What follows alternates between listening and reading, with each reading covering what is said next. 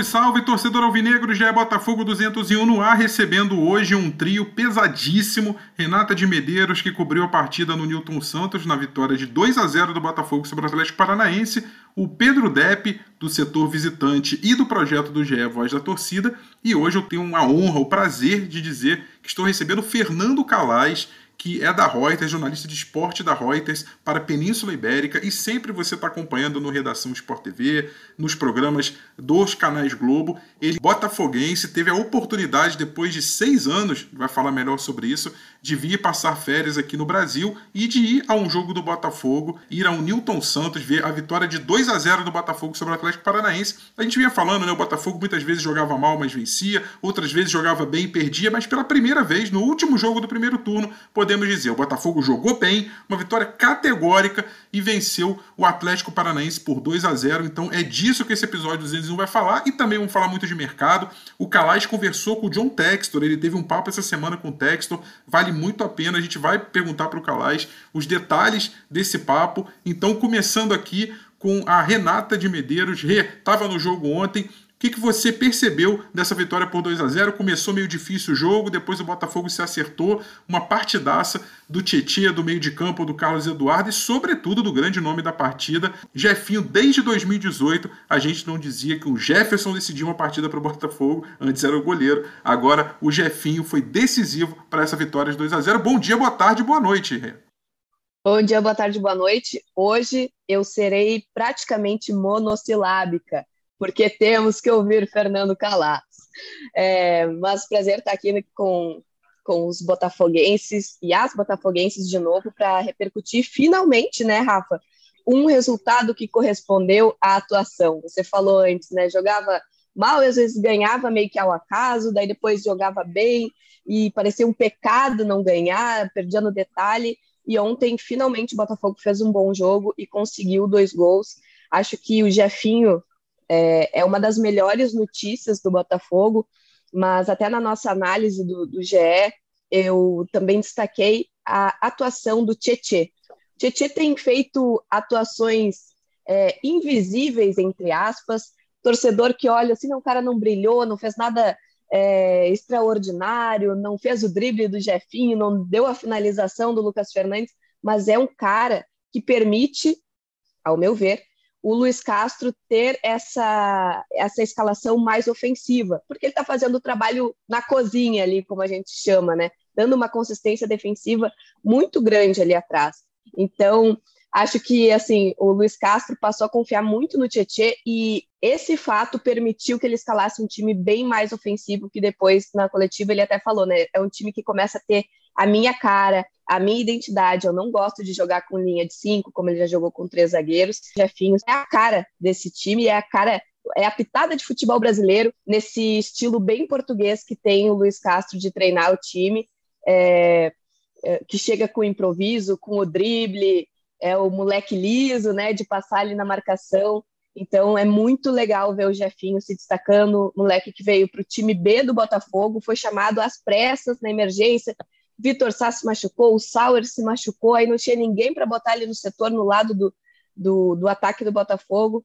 E aí o Jefinho está dando conta do recado e superando em muito as expectativas. Então, uma grande e boa notícia essa atuação dele de ontem, que foi coroada com um golaço, que eu acho que vai ser eleito o melhor gol da, da rodada pelo Fantástico hoje de noite. Também desconfio disso, Rê. É, já já a gente vai falar com o Fernando Calais, inclusive falou com o John Textor essa semana em entrevista exclusiva para Reuters, então já vou querer saber dele detalhes dessa entrevista, também a experiência dele no jogo, ele teve lá inclusive com o Pedro Depp, com quem eu falo agora, o representante da voz da torcida no GE, do canal também Setor Visitante no YouTube.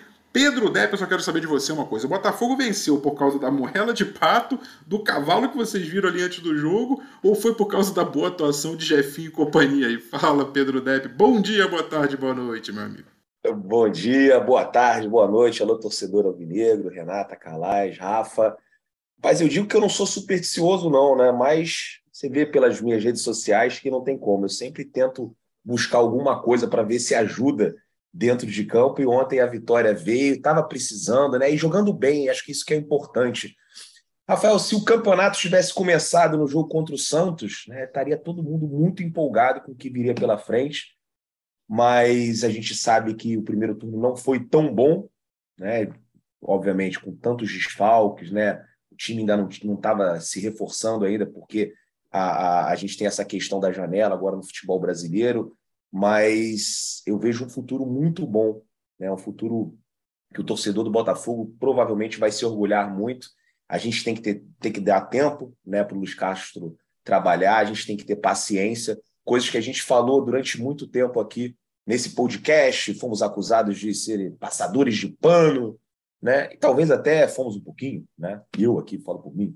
Mas o que importa é que acho que todos os torcedores do Botafogo vão ficar felizes aí nesse restante do campeonato, porque não tem como. A tendência é melhorar, né? Ainda tem mais reforço. Se o Textor ele, ele cumprir o que ele disse, né? De trazer os oito titulares é, e acelerar esse processo, eu acho que a gente pode brigar até um pouquinho é, mais em cima da tabela ali, ah, buscar um sétimo lugar, um sexto. Também não penso muito mais do que isso nesse primeiro ano, mas é, é importante a gente montar uma base sólida para pensar em voos mais altos a partir de 2023, 2024 e entender que o processo às vezes é doloroso, mas lá na frente a gente vai colher os frutos e vai ser muito feliz, Rafa.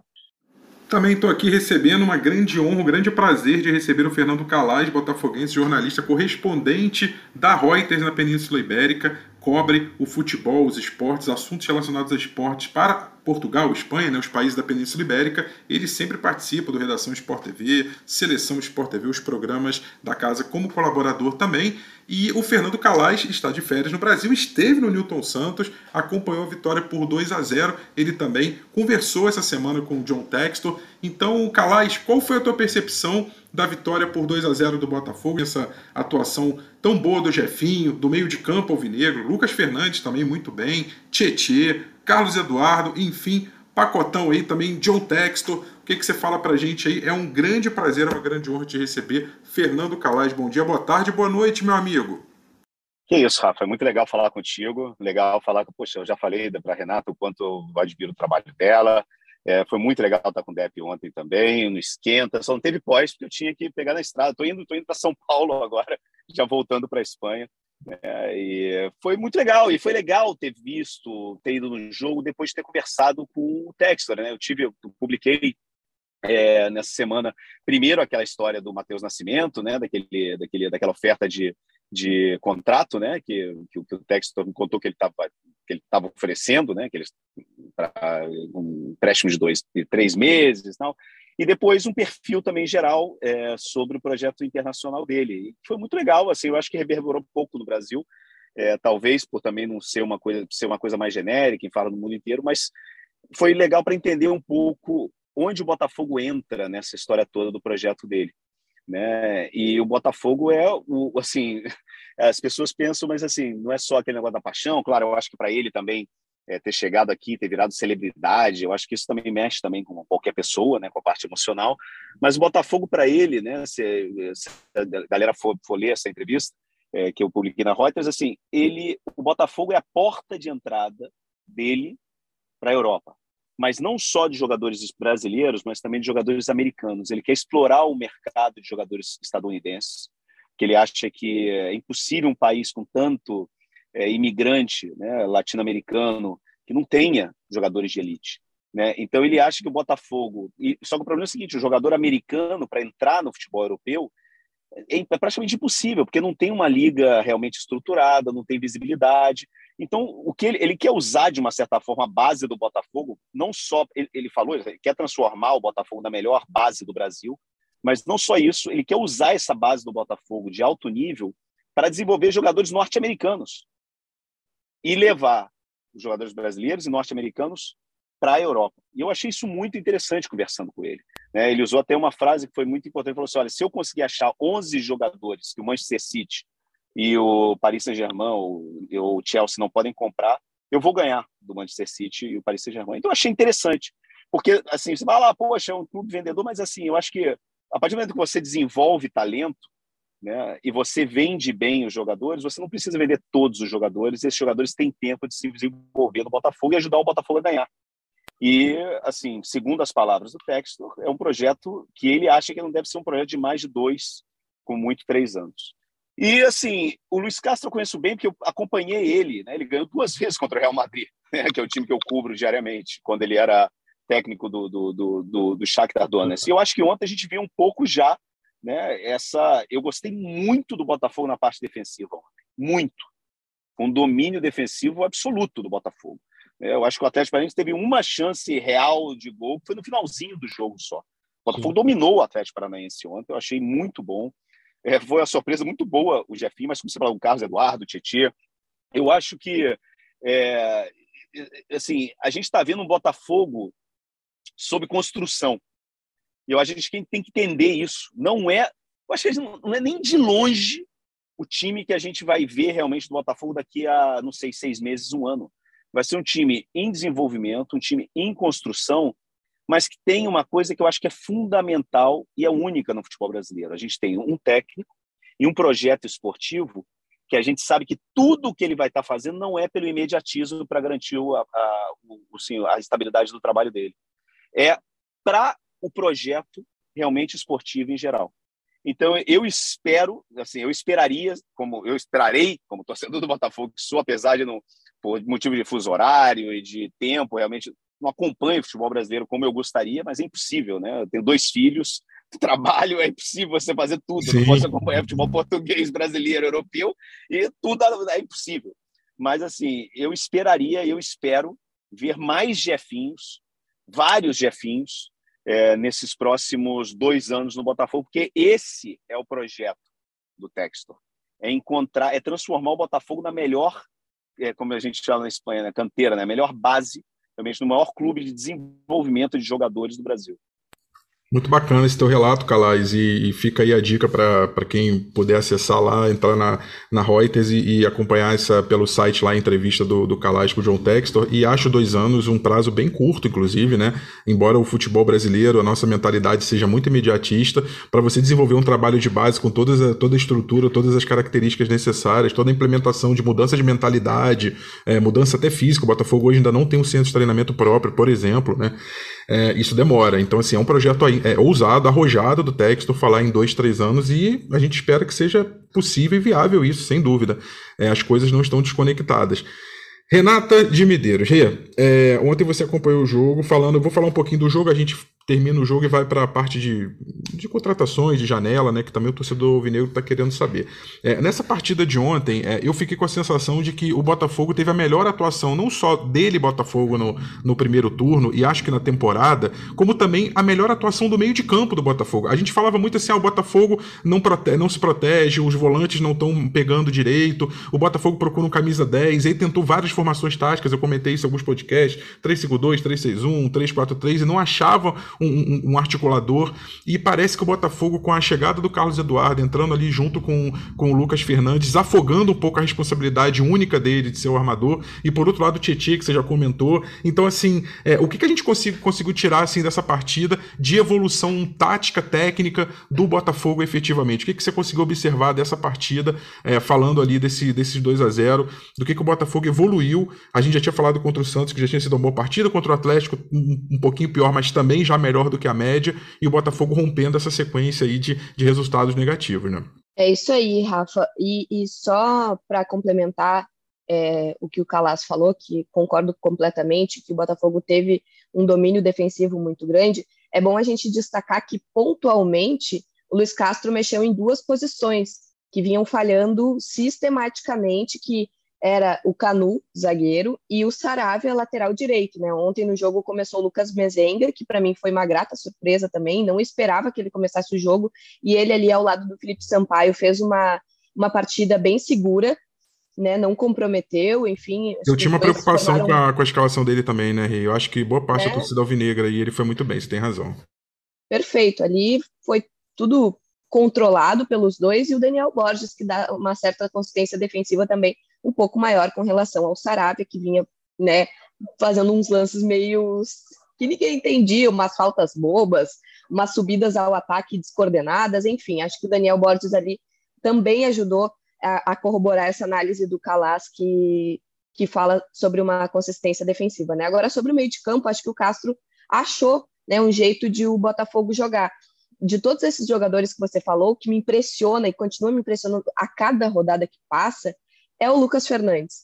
É, ele, ele é o cérebro do time, e assim, uh, em momentos do jogo em que ele não está correndo muito, os passes que ele dá quebram duas, três linhas do adversário. Então, às vezes ele não corre, mas a bola corre, né? A bola que sai do pé dele, ele faz uma abertura para o Jefinho dentro da área espetacular no primeiro tempo, que por pouco não termina em gol. Então, é um jogador que, é, pela sua inteligência, pela sua capacidade de, de observação do jogo, tem conseguido botar os companheiros em boas posições.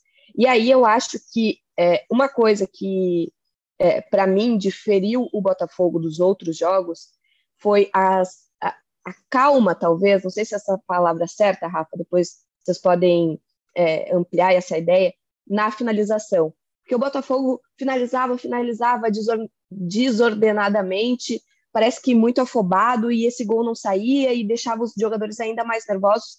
Ontem o Ellison dominou a bola, chutou e fez um golaço com muita calma. Não chutou de bate-pronto, não, não deu aquela, meu Deus, a bola está no meu pé. Não, foi uma jogada construída e finalizada com muita calma. Isso, é, para mim, me deu uma ideia assim: olha, parece que as coisas estão se ajeitando nesse sentido também, né? Que a gente percebe que as coisas estão sendo construídas desde lá de trás e sendo refletidas também lá na frente. Essa calma, essa organização. Então, isso me chamou bastante atenção. O Carlos Eduardo, agora Eduardo, né, uh, vai ser uma boa dupla também para o Lucas Fernandes, justamente para não sobrecarregar ele. Daqui a pouco ele vai ser o cara mais marcado pelos adversários, e aí tu tem que marcar dois jogadores tão móveis como são o Lucas Fernandes e o Carlos Eduardo, é muito mais difícil do que tu ter que marcar só um, né? Então acho que vai ser uma bela parceria e também não sei se vocês vão concordar comigo, o jogador mais apagado ali do meio para frente foi o Lucas Piazon, que para mim ainda não se firma jogando aberto pela direita. Jefinho destruiu ali pela esquerda e o Lucas Fernandes parece que não acompanhou o ritmo de jogo. É, não não consegui identificar se ele teve uma participação mais defensiva ou mais coletiva. O Piazon, no caso, né, Ria? Piazon. O Piazon, exato. Mas, assim, ofensivamente, ele não conseguiu entregar o ritmo do jogo que o Jefinho estava imprimindo, que o Lucas Fernandes estava imprimindo, que o próprio Eduardo, mesmo é, com algumas dificuldades ainda de adaptação e tal, acho que o Piazon ficou aquém do, do resto do Botafogo. O Depp, a gente teve, eu concordo, é, é, tive essa sensação até antes na escalação, falei, poxa, parece que tá destoando um pouco aqui. O Piazon um cara que, para entrar durante o jogo, mas talvez para começar jogando, ele não vai dar o mesmo ritmo. Por outro lado, foi um cara importante para fechar um pouco o setor ali mais pelo meio, já que o Jefinho é um jogador muito agudo, né? Muito, muito incisivo e que ataca muito a, a primeira linha de defesa do adversário. Talvez nesse balanço aí o Castro tenha pensado por esse lado, mas, mas concordo, acho que ele estava numa rotação um pouco abaixo. O Depp, eu queria falar contigo, tratar um assunto aqui que eu já estou um tempo pensando para o podcast. É, renda e público, 7.463 pagantes, 8.105 presentes. Já tinha sido esse público também no jogo contra o Atlético Mineiro. Eu tô com a sensação agora que nessa fase, depois que o Botafogo ficou ali naquela sequência de é, três vitórias né, em, em dez jogos, é, de que é, ali agora a gente só tá com um torcedor que realmente é aquele que acompanha o Botafogo no dia a dia, no, que vai, que é, que é o habituê dos estádios. O Botafogo teve uma inflação de torcedores, que são todos alvinegros, é óbvio, mas que embarcaram muito nessa questão do, do, do, momento, da empolgação com o projeto. A gente viu 36 mil contra o Corinthians, nos primeiros jogos o Botafogo lotando, e até um discurso estranho, né, que a gente falava, ah, que a torcida, a, a torcida não é que atrapalhou, mas os jogadores sentiram o peso, a responsabilidade de ter que dar essa resposta para tanta gente, e isso também falando do torcedor que não vai ao estádio, mas muita gente acompanhando e interessado no Botafogo. É, esse período de seca me deu a impressão de, de deixar o Botafogo agora é, nas mãos do torcedor ali, que é o torcedor presente que vai mesmo no dia a dia, que vai acompanhar o Botafogo. E você é, tem percebido isso indo, indo, indo aos últimos jogos, vendo é, até o tipo de público que vai, não só a quantidade de torcedores, e já projetando, eu imagino que para os próximos jogos, o Botafogo retomando a, a, boa fase, a gente vai voltar a ter ali 20, 30 mil torcedores. Então, assim, é um processo que o, os próprios jogadores vão acabar tendo de de se acostumar com isso, né? Tem aqueles 7 mil de sempre, né, que não abandonam, né? muitos anos sofrendo, muitos anos apanhando, e esses 7 mil estavam sempre juntos com o Botafogo. Óbvio, a torcida do Botafogo é, ela é muito grande, É, acho que é uma cultura do futebol brasileiro, né? O, não é só como acontece isso só no Botafogo, pode acontecer nos nossos rivais daqui, também do Rio, é, em Belo Horizonte, né? Quando o time vai mal, é, a torcida acaba deixando de ir. E o Botafogo estava muito mal em casa, né? Quanto tempo que a gente já não ganhava um jogo em casa? Ganhou do São Paulo.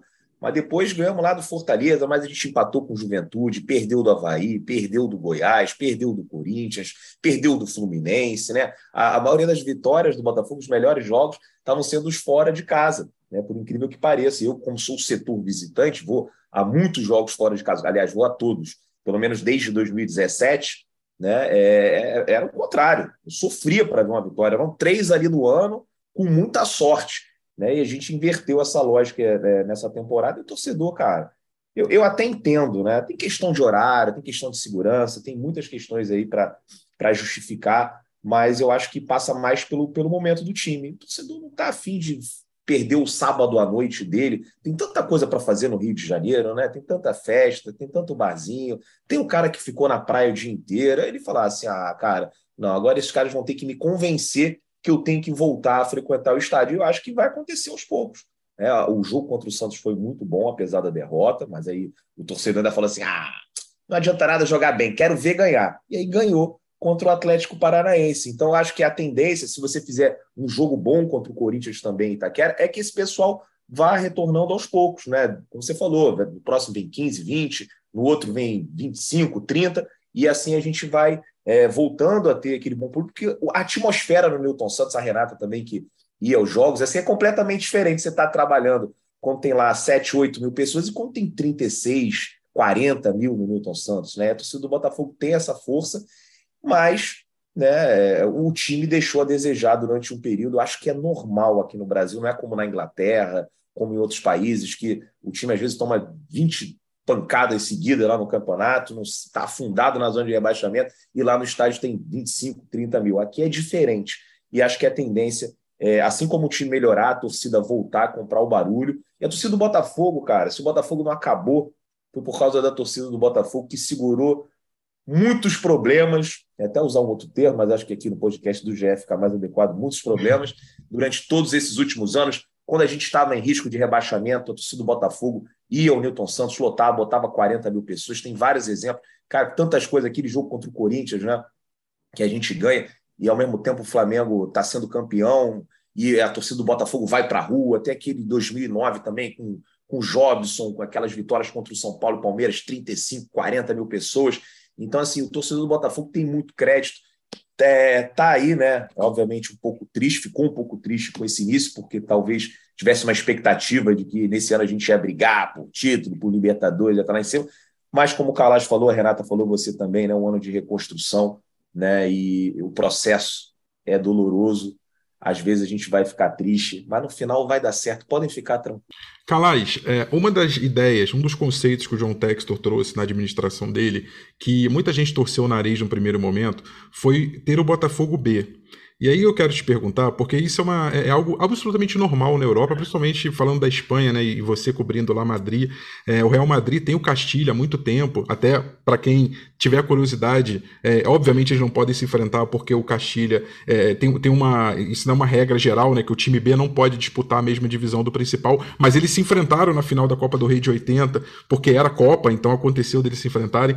É, e é mais comum isso. E quando o Textor trouxe para cá, muita gente torceu o nariz e falou: Poxa, poxa, mas para que o Botafogo já tem dificuldade de ter um time A, ainda mais ter um time B, um, um aspirante. E aí, meio que nos bastidores, o Botafogo até brigou, bateu o pé, não, nós queremos que tenha um campeonato de aspirantes, junto com a CBF. A CBF falou, não, vamos, já tem vários times interessados, vamos montar um campeonato aqui aspirantes e montou. E o Botafogo tá tendo bem na competição. E desse time B, surgiram nomes como o DG, que já atuou no principal, e agora o Jefinho. Quer dizer, se nada de bom mais aconteceu com o time B do Botafogo, só o fato de ter trazido o Jefinho do Resende, né, com 22 anos, e botado ali meio que no time B para ir vendo qual é a situação, e aí depois pensar o Jefinho e colocar no time principal. Então, assim, Calais, é, como é que funciona assim a questão do time B, a importância? É, é, é, eu inicialmente cheguei a pensar, pô, será que isso é só uma extravagância? Será que é só uma, é, um exagero? Não, mas isso, isso ajuda o elenco principal principal em alguma medida, né? E a gente tem exemplos é, na Europa muito bem sucedidos disso. O próprio Vinícius Júnior ficou um tempo no, no Real Madrid B, né? No Castilha. Fala um pouquinho pra gente sobre isso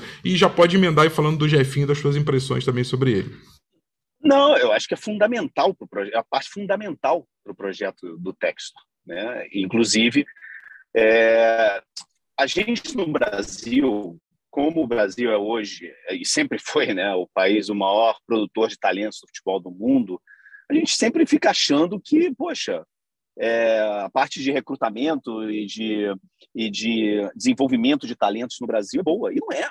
O Brasil ele tem um universo, universo de jogadores que nunca vão virar profissionais, que poderiam ter virado profissionais com uma oportunidade.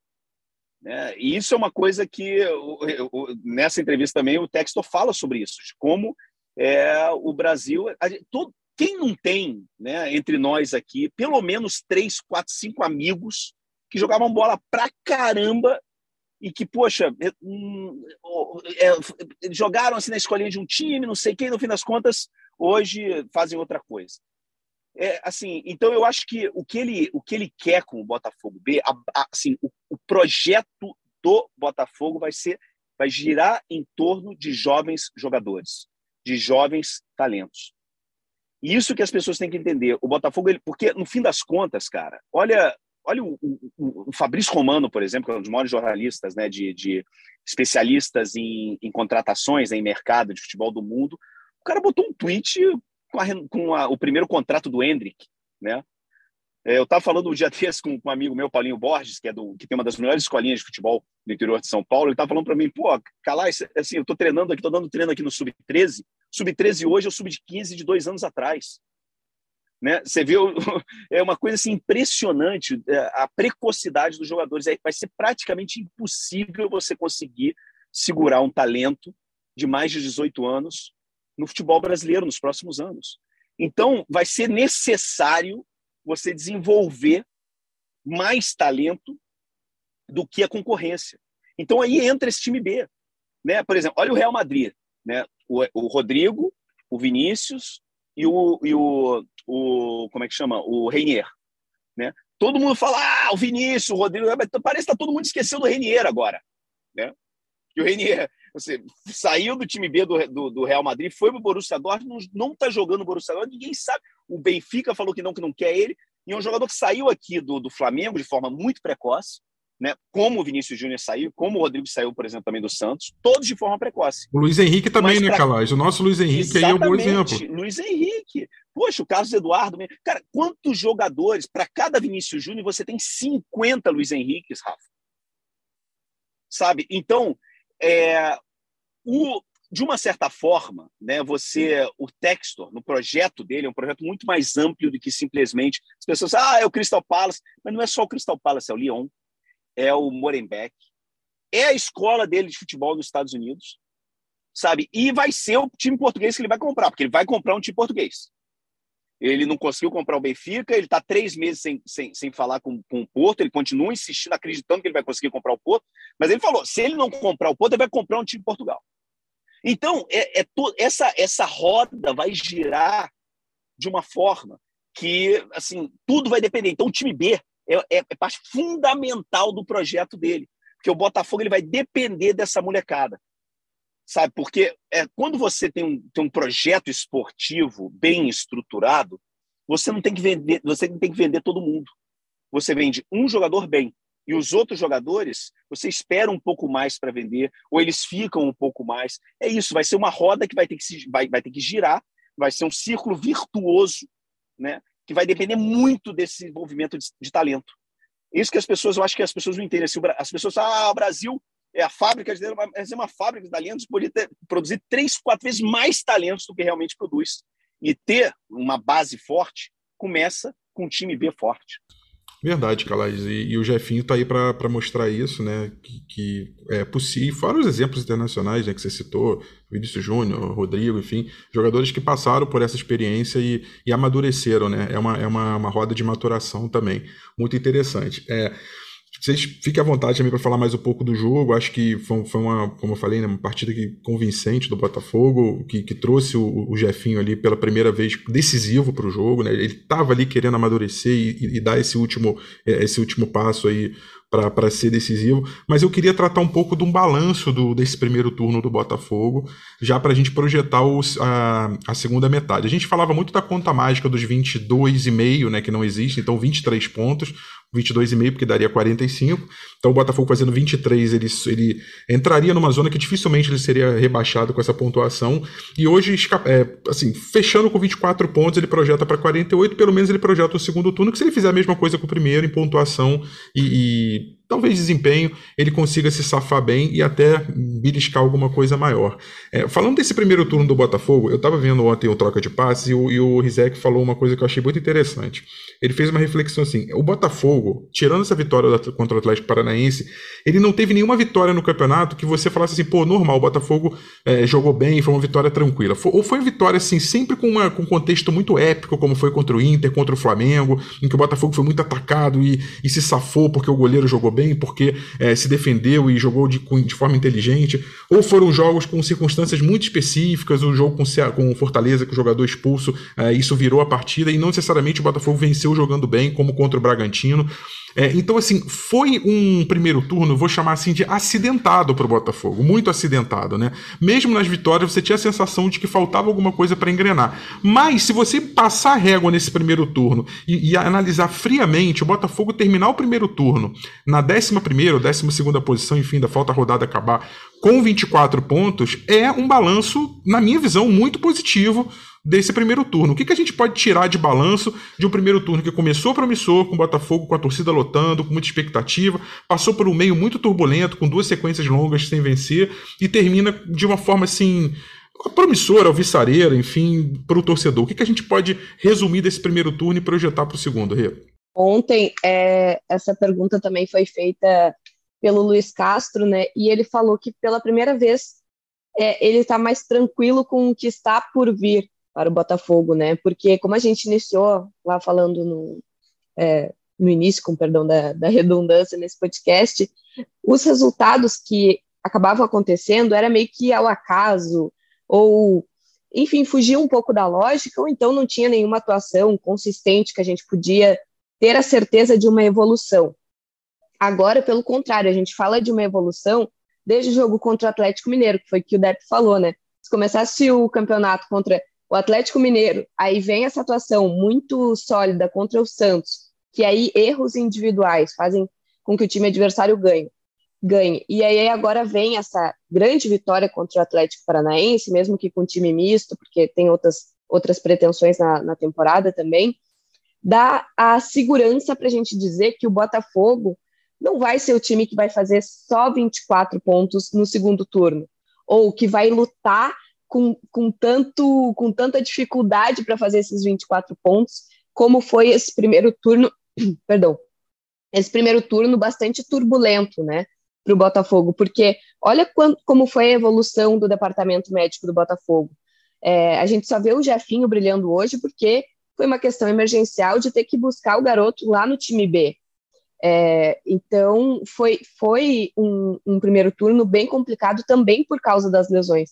Vitor Cuesta não está jogando, foi um dos, dos grandes reforços da, da temporada para a zaga, que era um, um, setor que o Botafogo tinha dificuldade, tanto que tem outro garoto do time B agora jogando, e fraturou a face. Então, são lesões também que né, não tem como prever daqui a pouco, como tem o desgaste muscular, que dá para segurar o jogador quando ele está muito desgastado, para não se expor tanto, não ter tanto risco de lesão. Uma fratura não tem como tu evitar né, que aconteça. Aí teve o azar também de o Kaique sofrer uma grave lesão num momento em que ele também estava se afirmando e que também foi chamado por emergência. Então, enfim, me parece que o, o elenco do Botafogo foi muito utilizado, tipo, muitos jogadores foram utilizados por causa desse dessa superlotação, entre aspas, do departamento médico por coisas extremamente imprevisíveis. Então, me parece que essa consistência que o Botafogo está tendo é, dentro de campo também vai se encaminhando para uma consistência do elenco, de o Luiz Castro saber como ele quer que o time jogue, o que, que o time pode entregar para ele e quais as peças ele tem para executar esse modelo de jogo que é o preferido dele. Aí a gente vê, por exemplo, só para dar uma pincelada de mercado, que depois você falou que a gente é, aprofunda mais, sim, o Chay é um jogador fora dos planos.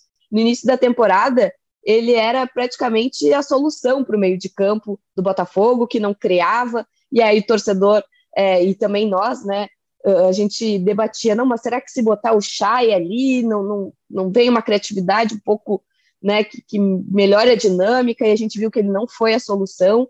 Então, é, acho que o Botafogo está achando o seu rumo, não só dentro de campo, mas também fora dele.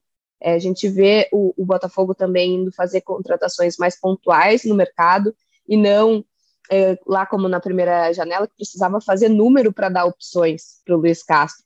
Agora são posições em que o time está mais carente, então vejo a perspectiva para o segundo turno muito melhor do que aquela empolgação que a gente tinha lá no primeiro turno e que a gente não sabia muito o que estava por vir.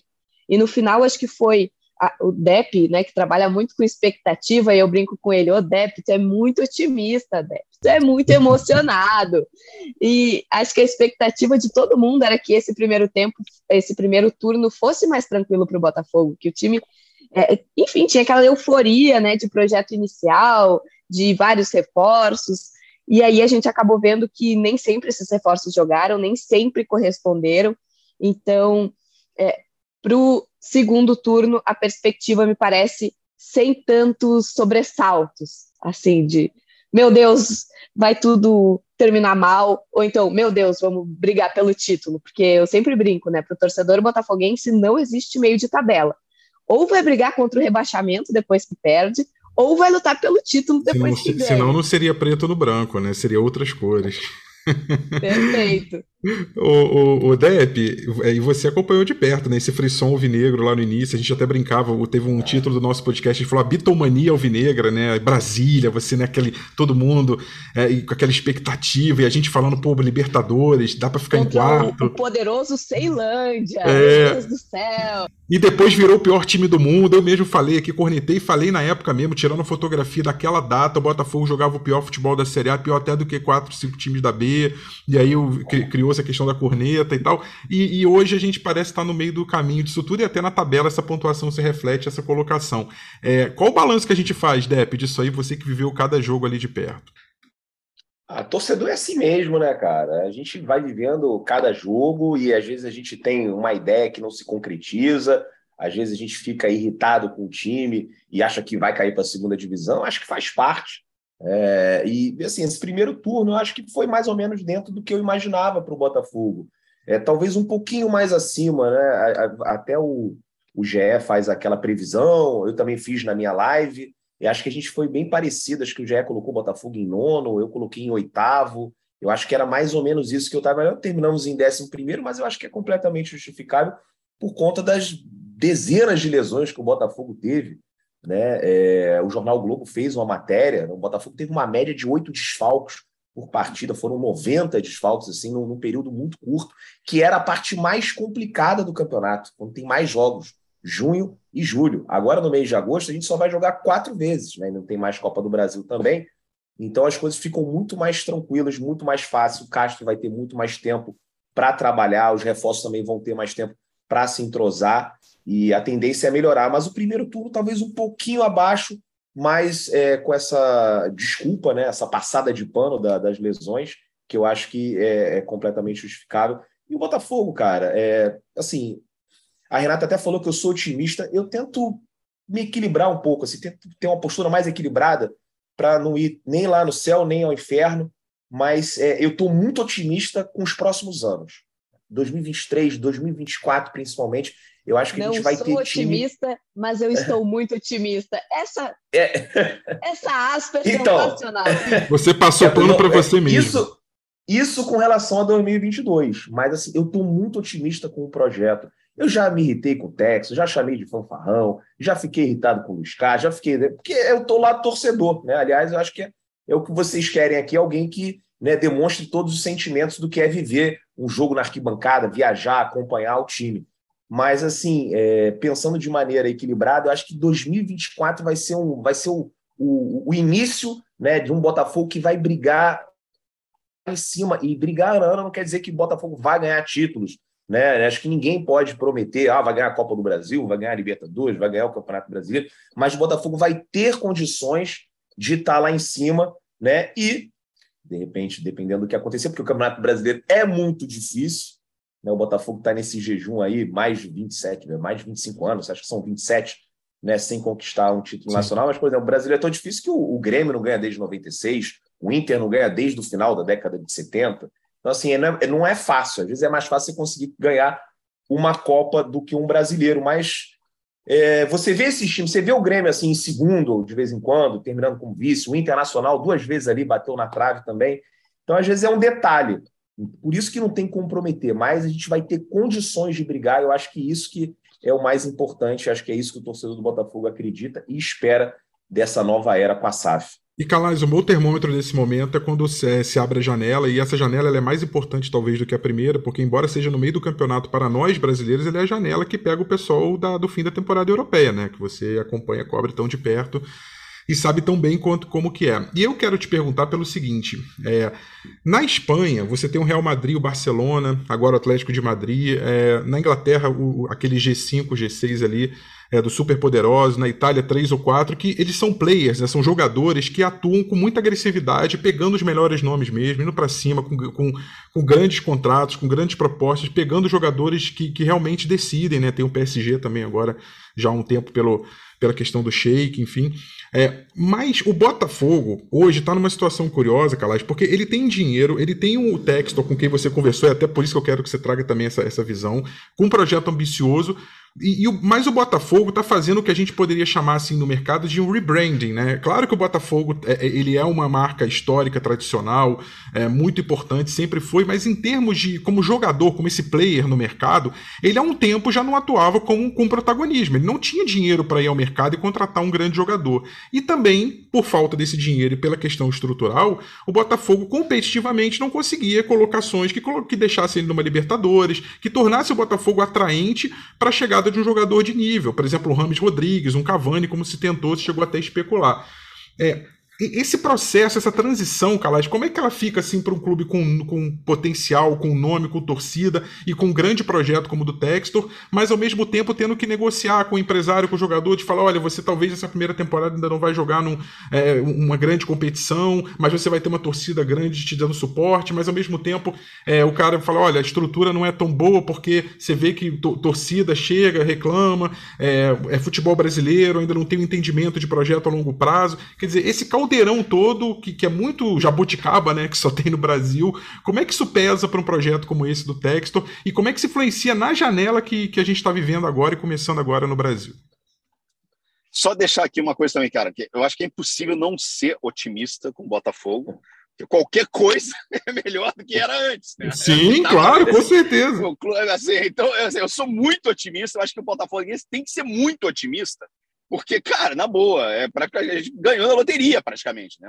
É mais ou menos assim. Sim. É, porque olha, por exemplo, a diferença do discurso e, é, e também das, assim, com o caso da 777, por exemplo, com o Vasco, onde você vê uma coisa muito mais business, né? Negócio e tal, e não tem essa, essa esse envolvimento pessoal, né? Que o, que o, que o Textor é, tá, tem, né? Com o Botafogo e que eu acho, sinceramente, muita gente me pergunta, fala assim, quando é, a primeira pergunta que me fazem, então, o que, que você achou, cara? É, é para valer mesmo? É de verdade? É genuíno? Eu acho que sim, pelo menos a minha impressão que eu tive. Não sei se ele vai cansar, ou se amanhã ele vai perder a ilusão, ou se o amor vai acabar, não sei. Mas hoje é genuíno.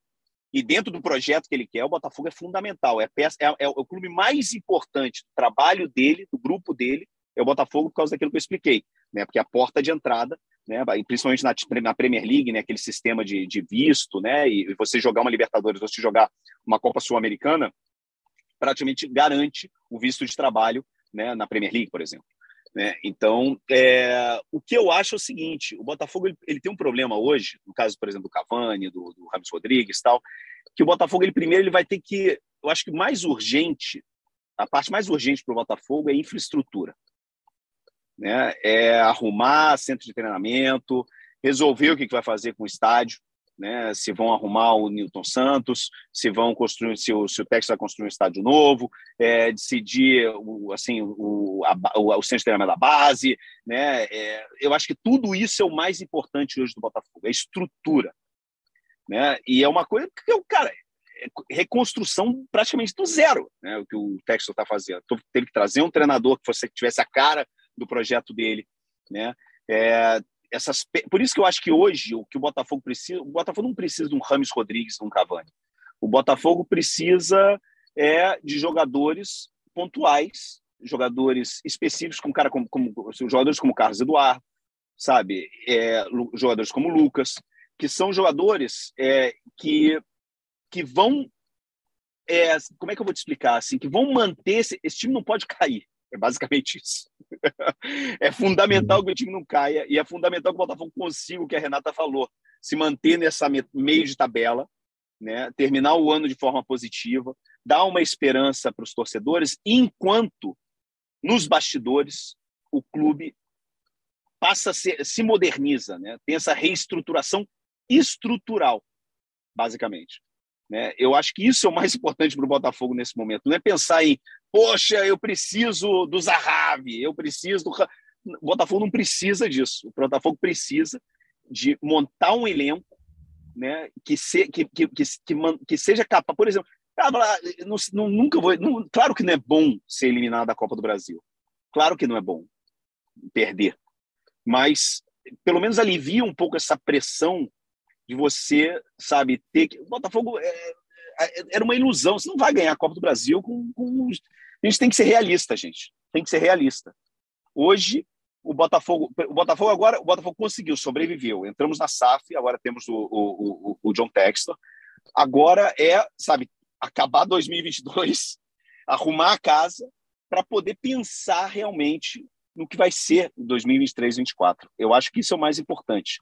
Por isso que quando a gente fala de janela, eu sinceramente eu acho que o, que o Botafogo precisa é de operários, não de um CEO.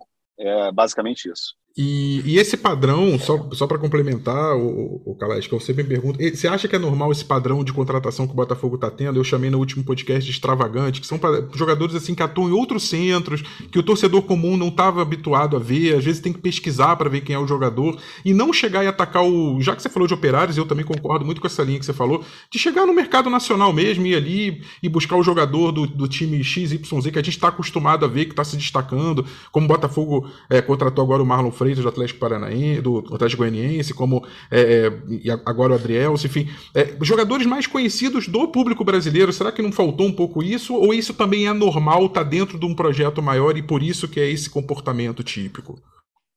Cara, olha o Carlos Eduardo, por exemplo. Né? O Carlos Eduardo, muito provavelmente, assim, o Carlos Eduardo ele viu o Carlos Eduardo jogar no mundo árabe. Né? Mas antes de ir para o mundo árabe, ele jogou em Portugal. Né? É, quem foi o Lucas? O Lucas estava no, né, no Portimonense, não é isso? Era, era o Portimonense onde ele jogava? Uhum. E assim, estava jogando a primeira divisão de, de Portugal. Sabe? Eu, a gente às vezes acha que um dia, assim, eu, no, no, podcast do Kleber Machado, tem uma polêmica danada, porque eu falei que a, a, a primeira divisão é, no Brasil é do mesmo nível da segunda divisão portuguesa, quando, da é, segunda divisão espanhola, quando o Flamengo contratou. Como é que era o nome dele? Aquele zagueiro que é, saiu. Maria. É, o Pablo Mari. Eu falei, o Pablo Mari vai ser o melhor. Cara, a galera me massacrou. E eu falei, quando me perguntaram, eu falei assim, poxa, a contratação do Pablo Mari, o que você acha? Eu falei assim, olha, eu acho que o Pablo Mari vai ser o melhor zagueiro do Campeonato Brasileiro. Porque ele foi um dos melhores zagueiros da segunda divisão da Espanha, jogando pelo La Coruña, arrebentou. Ele assim, o La teve um, um gol que o próprio Pablo Mari perdeu no último minuto de subir para a primeira divisão. Né? Então eu falei, vai ser um jogadoraço, melhor, melhor, melhor zagueiro do, do, do, do Campeonato Brasileiro, porque eu acho que o Campeonato Brasileiro está no mesmo nível da segunda divisão das grandes ligas. Né? Eu acho assim, Porto, é, Espanha, é, não das grandes ligas, eu vou assim, eu vou, eu, aí eu já também não das cinco não, né? É, campeonato segunda divisão da, da, da Itália, e da França é muito ruim. Mas, assim, a segunda divisão na Espanha e a segunda divisão na Inglaterra tem um nível altíssimo, altíssimo. E o futebol brasileiro hoje, a gente tem que assumir, gente. está num nível abaixo do que é o, o, futebol de elite europeu.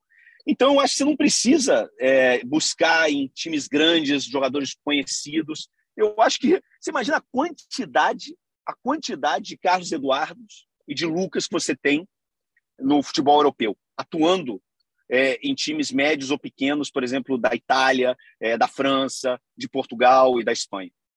Você tem dezenas de jogadores desse, é, com esse perfil e que, que, que, muito provavelmente vão chegar no Brasil, são jogadores que vão se destacar no Brasil. Né? Eu, eu, essa é a minha opinião. É uma opinião polêmica. Né? Eu sei que a galera cria, cria muito, muita polêmica, muita discussão, muito reiterismo. É, mas, assim, é, é eu estou há 12 anos na, na Europa e, e, assim, eu vejo assim a diferença entre o futebol sul-americano, não é o futebol brasileiro, o futebol sul-americano. E olha que o Brasil hoje está no nível muito. O futebol brasileiro hoje, o campeonato brasileiro hoje, está no nível muito superior ao campeonato argentino, mas muito superior. É uma coisa absurda a diferença de nível. Né, do, do, futebol brasileiro com o futebol argentino hoje. É só você ver é... a Libertadores, as competições sul-americanas, que tem acontecido, né? Predomínio completo é, do é Brasil.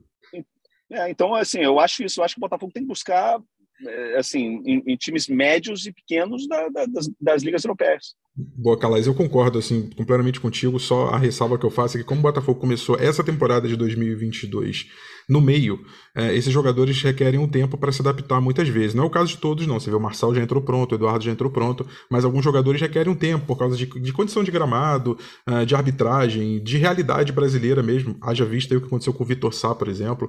Então, talvez por essa configuração, por você não ter tido uma pré-temporada adequada para esses jogadores chegarem, fazerem e se adaptarem, talvez seja um risco você colocar vários jogadores com esse perfil e não mesclar tanto com alguns nomes para 2022 especificamente, para essa temporada, com contratos até curtos, com jogadores que conhecem mais a realidade brasileira, não que sejam melhores, acho que até não são. É, o, o Rê, é, falando do, dos, dos, nomes que o Botafogo está procurando, a gente sempre atualiza, né? O Matheus Pereira, o Tiquinho, o Orreda e outros nomes aí, chegou o Adrielso agora. Inclusive, fala do parênteses do meu Deus do céu. Quando a gente, quando a gente sobe no. Ah, o Botafogo pegou o elevador e subiu, mas o elevador caiu, cara, mas literalmente, com o Adrielso dentro. Olha que coisa, gente. Contem pra mim que você fez essa nota no GE. Coisas que só acontecem no Botafogo. Essa dá para dizer que é coisa que só acontece no Botafogo. O, o elevador cai com o Adrielso, cai de segundo andar. Meu Deus, teve ambulância lá. Me explica o que aconteceu e aproveita e fala da busca por esses, esses três nomes e outros aí no mercado. Ontem teve até uma brincadeira que só foi possível, né, Rafa? Graças a Deus, porque deu tudo certo, ninguém se machucou.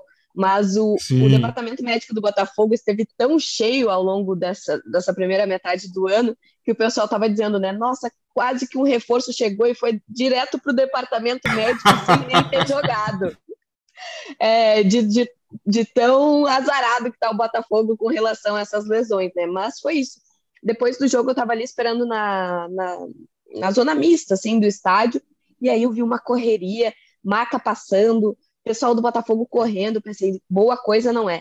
E aí a gente ficou restrito, né, apenas à, zona mista, a gente não pôde ter acesso ali ao saguão, que foi onde aconteceu o acidente, e isso aumenta ainda mais o nosso desespero pela informação, que, meu Deus, o que será que estão, é, entre aspas, escondendo ou, ou, evitando que a gente veja e tal.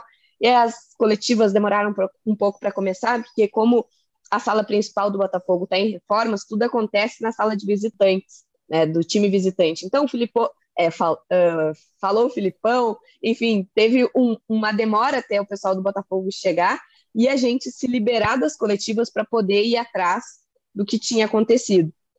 E aí, é, esses episódios são tão engraçados, entre aspas, de novo, né? Porque assim, ó, conseguiu unir até a concorrência porque a gente estava tendo tanta dificuldade para saber o que, que tinha acontecido que eu e o Sérgio Santana, do portal Lance, nos unimos e dissemos: olha, vamos, cada um, o que cada um apurar passa para o outro, porque só junto a gente vai conseguir saber, né?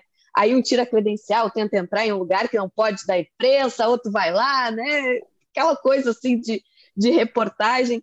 E aí, é, em grupos de torcedores, já estavam falando sobre uma possível queda de um elevador.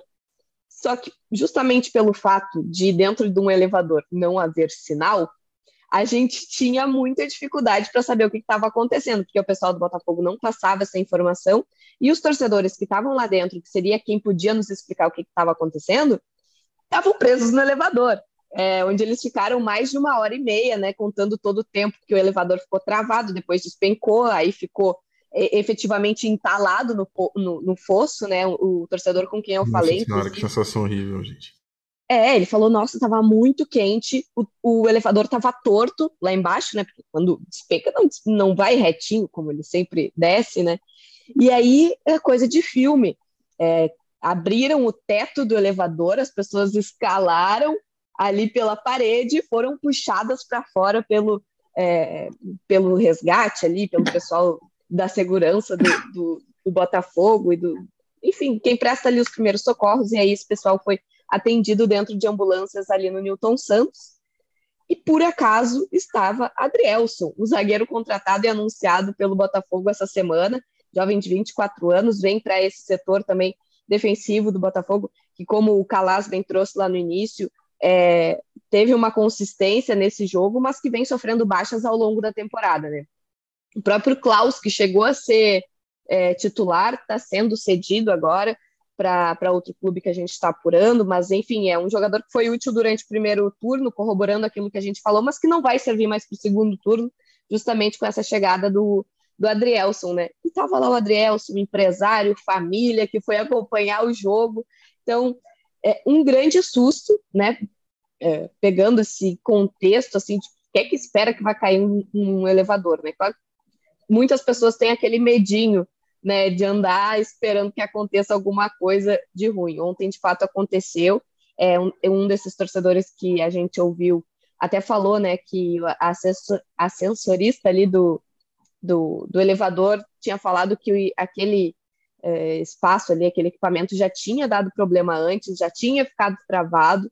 Então, mostra aí, né, Dep, você que sempre reforça isso, que o Newton Santos precisa de uma manutenção meio geral, né, que é, ficou aí em segundo plano nesses é. últimos é, tempos do Botafogo. A gente vê algumas falhas estruturais no estádio. É, e ontem esse incidente aí veio corroborando esse discurso que você vem trazendo há algum tempo. Tem muitos pontos para atacar ali no Newton Santos. Né? Outro dia o, André Rizek deu uma cornetada no teto. Né? Era um pôr do sol lindo, né? E estava lá o drone mostrando as imagens e tal. E aí a gente reparou que o teto também está precisando de uma manutenção, como a gente tinha aquele escudo encardido que agora foi trocado, agora também teve um novo vestiário que foi inaugurado, assim, são muitos pontos né, que o Texas vai ter que atacar e demora, né, leva tempo. É, mas o, é, a, o, o elevador tem imprensa, que uma das né? prioridades. Né? O elevador, é. pelo amor de Deus, o Texton, vamos comprar elevadores novos aí, que isso aí não dá para esperar, não. E a questão dos reforços, Ria? Como é que, como é que tá ultimamente aí?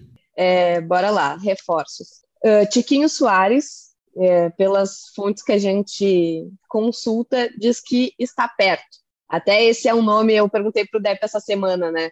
É, te empolga? Obviamente, Depp disse: sim, me empolga muito, marca bastante gol. é bom jogador. É, é, lá no Porto, eu acompanho o Campeonato Português, morei um tempo em Portugal, então ainda tenho aqui uma relação afetiva com os times de lá. E o Portão deles que eu morei lá. Então eu acompanhei, eu, sempre quando tem oportunidade, eu vejo pela televisão, ou então pego aqui o celular, vou nos aplicativos, vejo os resultados, quem que marcou gol. E o Tiquinho, né, na, ele era do Guimarães, depois do Porto, ele meteu muito gol lá na, na, na Liga Portuguesa. Então acho que seria um bom reforço, um cara para tomar o lugar do Erisson, né? O Erisson também que vem fazendo um bom campeonato, estava aí num jejum é, gigantesco.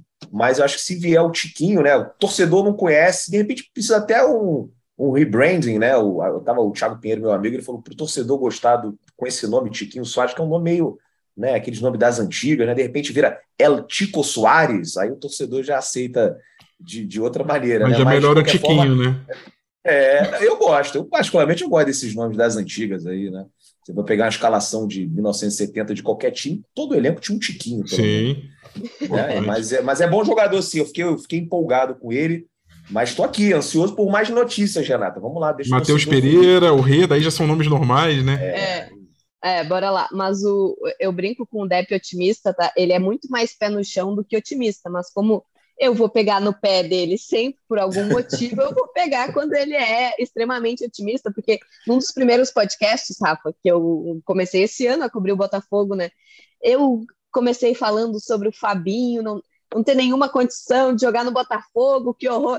Aí o Depp veio com, não, porque o Fabinho vai ser muito útil para o Botafogo ao longo da temporada. Eu digo, meu Mas eu disse, em minha defesa, eu falei, é, foram vozes da minha cabeça. Porque eu não conheci o Fabinho. Fonte, eu voz da minha cabeça. Fonte Ariel 12. Me, fonte Ariel 12, fonte voz da minha cabeça. Eu tinha que me agarrar em alguma coisa, cara. Assim, senão não tinha, não tinha motivo para ir para o estádio. Não, esse cara vai ser o, o, o, o Breno. no pé do, do Depp é, eternamente por isso. Mas voltando aos, aos é, reforços, Rafa.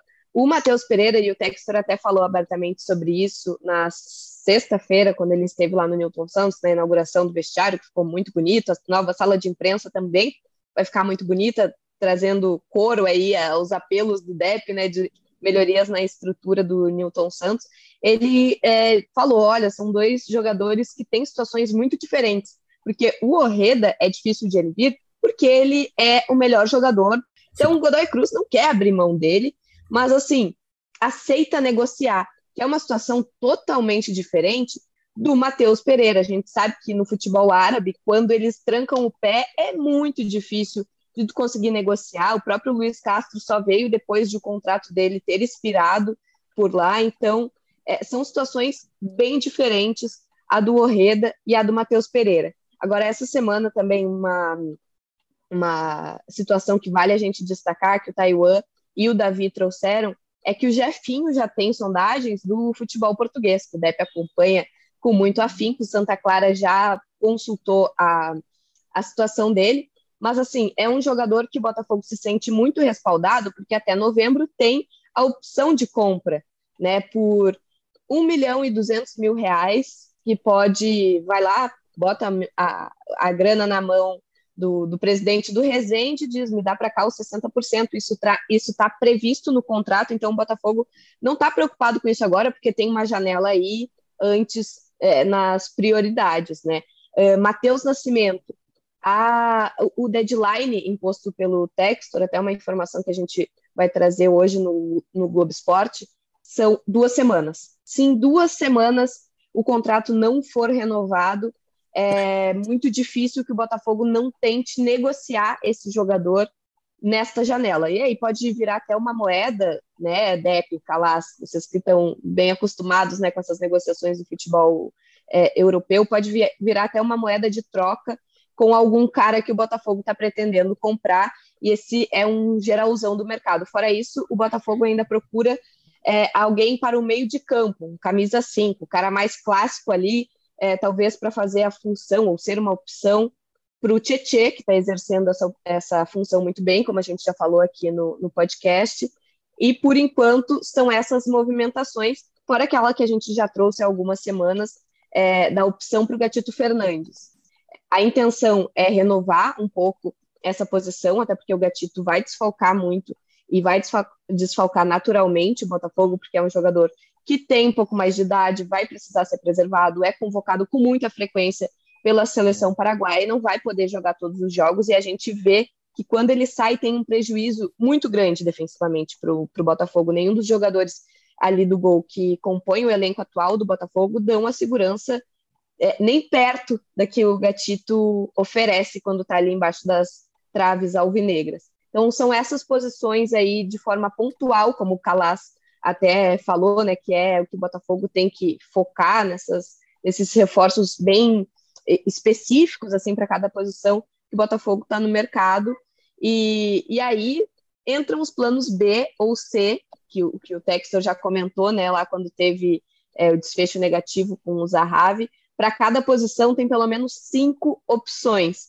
Mas, claro, o Botafogo vai tratando ali com primeira opção, segunda opção, e aí, de acordo com que as primeiras opções não vão dando certo no mercado, parte para a próxima. Então, essas são as primeiras opções que o Botafogo tem em andamento. Calais, Matheus Pereira, Tiquinho, Reda, essas movimentações estão mais ou menos coerentes com esse papel que o Botafogo hoje pode exercer no mercado, né? Até valores muitas vezes oferecidos bons, a insistência também, a forma como tem trabalhado. É, o torcedor ficou muito na bronca porque não conseguiu uma alternativa imediata ao Zahavi, mas a verdade é que com a janela se abrindo agora, o, o, o Botafogo vai tentar atacar da maneira que, que, é possível ele atacar. Como eu falei, o Botafogo está se reposicionando aos poucos como um grande ator, um grande player ali né, no mercado mercado brasileiro. E já vou aproveitar e te liberar também, dar suas considerações finais junto, porque eu sei que você está na Dutra, tá a caminho para depois de São Paulo pegar o voo, voltar aí para Madrid, enfim, e te agradecer já desde já pela tua participação, pela tua disponibilidade é, para falar do Botafogo e, e, de todo, essa, todo esse cenário muito peculiar que a gente tem em 2022. Valeu, meu amigo, muito obrigado aí. Nada, que isso, cara, é um prazer muito grande. Eu estava seis anos praticamente sem vir para o Brasil. Eu vi uma vez durante a pandemia, é, mas assim, fui direto para casa da minha mãe. Então, muito tempo sem um jogo do Botafogo, muito tempo sem, eu, eu acho que sem ver os amigos, é uma, é uma alegria muito grande. Foi, foi uma noite catártica ontem, ainda mais com vitória. Então, eu fiquei muito feliz, muito feliz.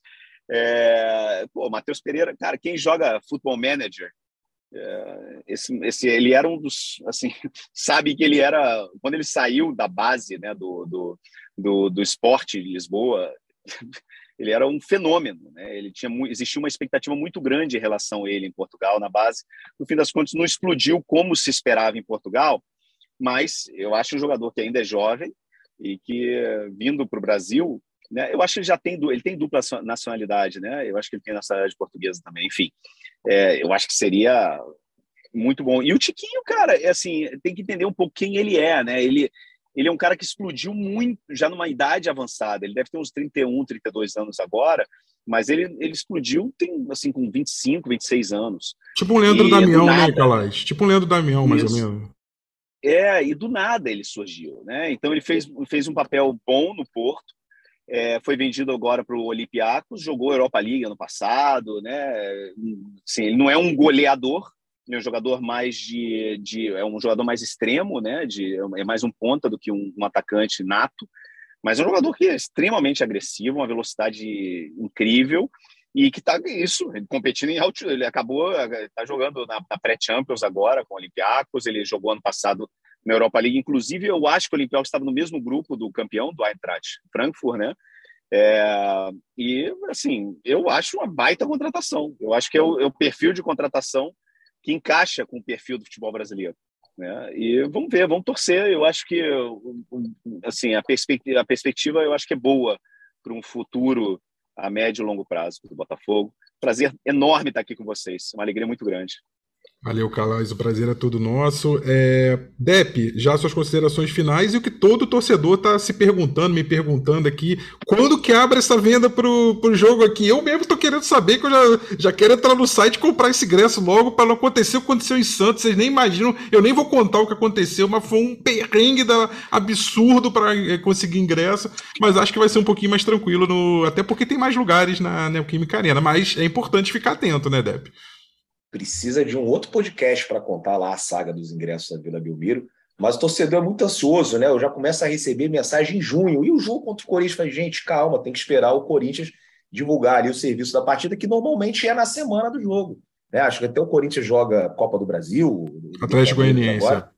É, então, de repente até divulga na, na quinta-feira, né? Ou na, ali pela quarta-feira, porque para não misturar um jogo com o outro, né? Então a gente tem que aguardar um pouquinho, mas como você disse, né, na Itaquera o setor visitante é maior e é uma vergonha, né? É assim, a gente tem um campeonato que no Botafogo, no Newton Santos, ele sempre cede 10% para os adversários. Você chega lá no nosso setor, tem cerveja gelada, tem lanchonete, tem tudo. E aí a gente vai no jogo na Vila Belmiro e tem 400 ingressos para a torcida do Botafogo. A, na Vila Belmiro tem capacidade para 4 mil pessoas só. Então muita gente ficou de fora naquela partida. Mas vamos ficar atento aí quando o Corinthians é, divulgar os ingressos, eu vou colocar nas redes sociais e vamos correr, porque apesar do setor ser um pouco maior, depois da vitória, São Paulo é pertinho, eu acho que corre risco aí de mais uma invasão ao Vinegra, até o Botafogo, de repente, conversar com o Corinthians, pedir mais ingressos, porque acho que a demanda vai estar bem alta para esse jogo. Um abraço aí para o Calais, foi um prazer é, ter ido ao jogo com você ontem, deu, deu sorte, pé quente, tem um amuleto aí, que eu espero que ele tenha deixado no Rio de Janeiro, Um abraço aí para Renata e, e, para você também, Rafa. Tamo junto. É isso mesmo, Calais? Pô, cara, era uma pedrinha que meu filho encontrou no chão da Catedral de, de Veneza, há, um, há uns dois meses que a gente foi lá com a família. E aí tava na minha pochete, cara. E aí eu vi assim, tinha um negócio duro, né? Eu achei era a pedrinha do meu filho. Eu falei, pô, a pedrinha da Catedral de Veneza, meu irmão. Esse é o amuleto que vai ganhar o jogo Botafogo essa noite. Calaz, você acaba de responder a minha pergunta do início do podcast. Então não era nem a moela de pato, nem o cavalo que, que eles viram lá, nem, nem os, nada, nem o Jefinho. Era o amuleto, era a pedrinha da Catedral de Veneza. Descobrimos o mistério, Sherlock Holmes. Obrigado, Deb, valeu. É. Calaz, Rê, valeu demais também. Encerrando aqui em alto astral esse esse, pós-vitória, já projetando. E a gente volta aí depois de Corinthians e Botafogo, esperando que com mais uma vitória. Tamo junto, e se o Calas não deixou aqui no Rio, né, Dep, a gente arruma um jeito de pegar lá em São Paulo. Não, eu tô aqui para trazer para cá para São Rafa, Paulo, eu pego, eu pego. Deixa com o Rafa. Ah, Já aí, fica ó. em São Paulo pro jogo contra o Corinthians. Então aí, ó, encontra o Calas no aeroporto, sei lá, Rafa, guarda essa pedrinha e traz para o Newton Santos, porque do jeito que o torcedor alvinegro é supersticioso, é bom ter sempre esses amuletos aí para proteger né, o Botafogo. É sempre um prazer, um beijão, especialmente para o Calas, muito legal ter ele aqui com a gente. Valeu, Rê, valeu, Dep, valeu, Calais, torcedor alvinegro, é sempre uma honra, é sempre um prazer. A gente volta, Luciano ainda de férias, depois do jogo com o Corinthians. A gente vai tentar fazer um esquema especial, não prometo não, mas eu acho que a gente vai conseguir fazer um Gé Botafogo diferente, porque eu vou ao jogo, o Dep vai ao jogo, o Davi tá, o Rê, a gente tem que ver essa escala ainda, mas um setorista com certeza vai estar. Tá, e a gente vai tentar um esquema até para fazer ali quentíssimo no pós-jogo. Quem sabe a gente não consiga fazer um Gé Botafogo, assim, literal, literalmente não, mas quase que literalmente fervendo, né? Porque não vai ninguém vai pegar fogo aqui, mas muito próximo à, partida. Gente, um grande abraço. A gente volta então no sábado ou no domingo, mas em cima do jogo, em cima do laço. Um grande abraço e até a próxima. Tchau. Partiu louco Abreu, bateu. Gol! É o GE Botafogo.